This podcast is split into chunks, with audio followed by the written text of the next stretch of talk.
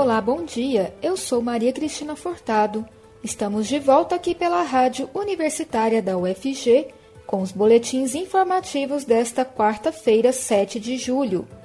O ouvinte da Rádio Universitária acompanha durante todo o dia informações sobre a Universidade Federal de Goiás, Goiânia, Goiás, Brasil e o mundo. Ouça a Rádio Universitária pelos 870 AM, pelo site radio.fg.br e pelo aplicativo MinUFG. Agendar um horário para tomar a primeira dose da vacina contra a Covid-19 em Goiânia tem sido uma tarefa difícil. Há cerca de uma semana, moradores da capital relatam problemas para acessar o aplicativo e para conseguir finalizar o procedimento, que é obrigatório para quem vai receber o imunizante em postos de saúde. Com as falhas, muitos recorrem ao sistema drive-thru no shopping Passeio das Águas, mas ainda assim, muita gente vai embora sem conseguir a dose. Desde a última sexta-feira, a capital vacina quem tem 44 anos ou mais, além dos grupos prioritários e pessoas com comorbidades. Com mais gente apta para ser vacinada, as doses que chegam não são suficientes para atender a demanda diária. Para hoje, a Secretaria Municipal de Saúde informou que a programação é vacinar segunda dose de AstraZeneca em cinco escolas, área 1 da PUC e Salão Comunitário do Jardim Guanabara 1. Primeira dose para pedestres agendados em 17 centros de saúde da capital e gestantes, puérperas e idosos com segunda dose em atraso devem ir aos CIAMES do Jardim América.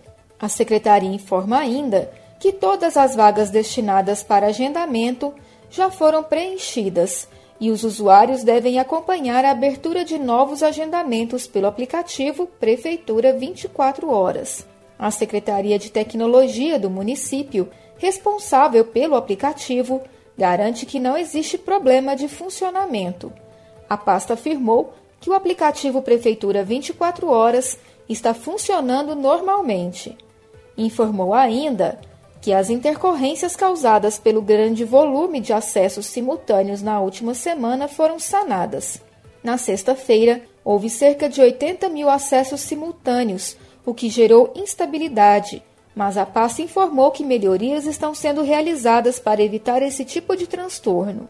A pasta de tecnologia também informou que a agenda é liberada pela Secretaria de Saúde, com a quantidade de doses disponíveis para cada grupo, sendo 30% para grupos prioritários e 70% para a população por idade. Quando este total é atingido, o agendamento fica indisponível para os cidadãos. Na tela de pré-cadastros, o nome do cidadão com o agendamento indisponível fica vermelho, com a mensagem Todas as vagas já foram preenchidas para as doses disponíveis. E o prefeito de Goiânia, Rogério Cruz, anunciou nesta terça-feira a implantação de um drive-thru 24 horas para vacinação contra a Covid-19 na região do Paço Municipal, no Parque Los Andes. A medida depende da chegada de novas doses e pode ocorrer no próximo final de semana.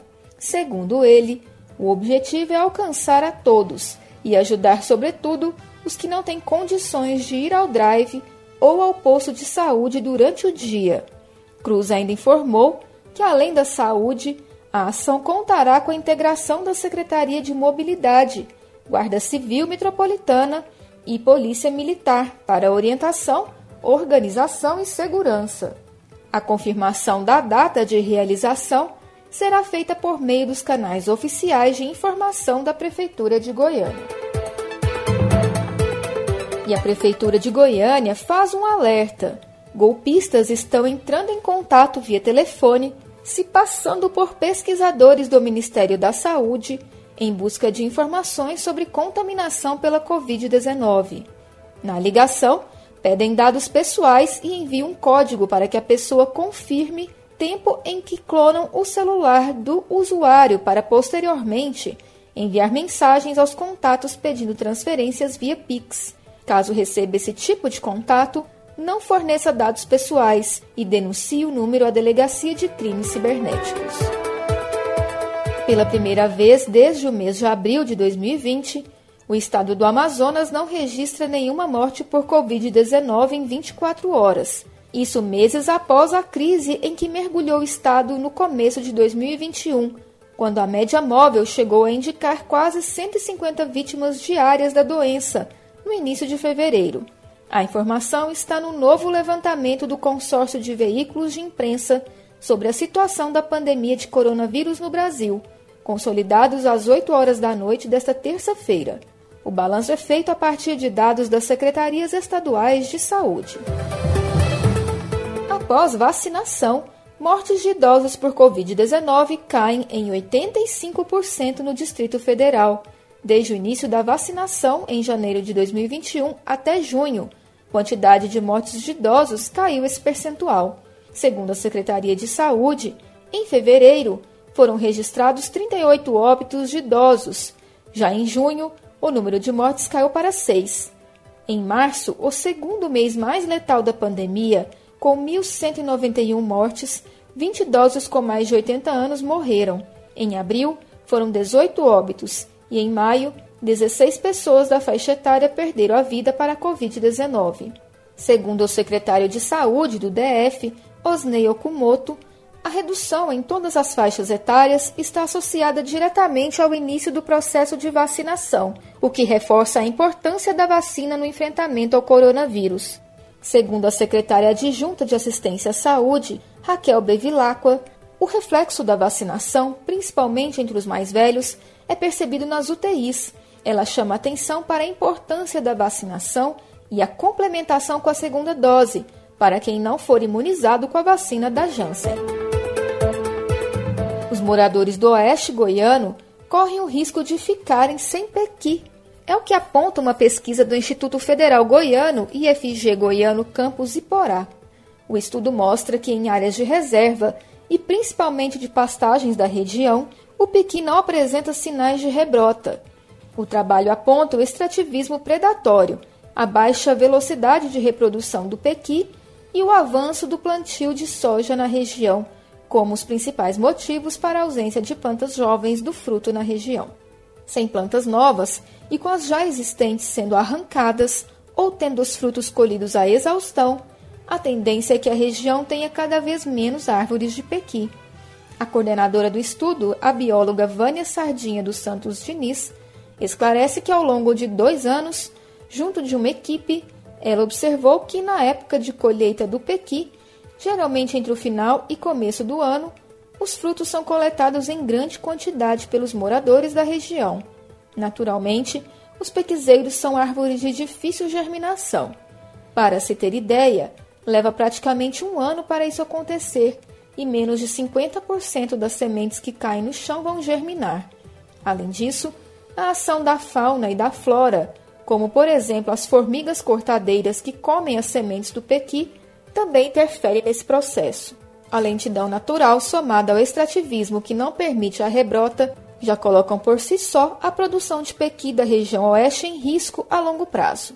Entretanto, durante o estudo, um outro fator determinante foi observado pelos pesquisadores: o avanço das plantações de soja. Apesar de a pesquisa não ter mensurado quantos hectares de pastagem foram transformados em plantações, Vânia afirma que a prática tem se tornado comum. A bióloga aponta ainda que as plantações podem representar um risco depois de terem sido terminadas, uma vez que uma grande quantidade de calcário é usado para plantar a soja, e esse material permanece no solo. Vânia diz que os próximos passos da pesquisa é descobrir qual o tempo médio de vida dos pequizeiros da região. Por isso, ainda não é possível estimar em quanto tempo as árvores da região serão extintas, caso o cenário continue o mesmo. Estão abertas as inscrições para o 18º Congresso de Pesquisa, Ensino e Extensão COMPEX.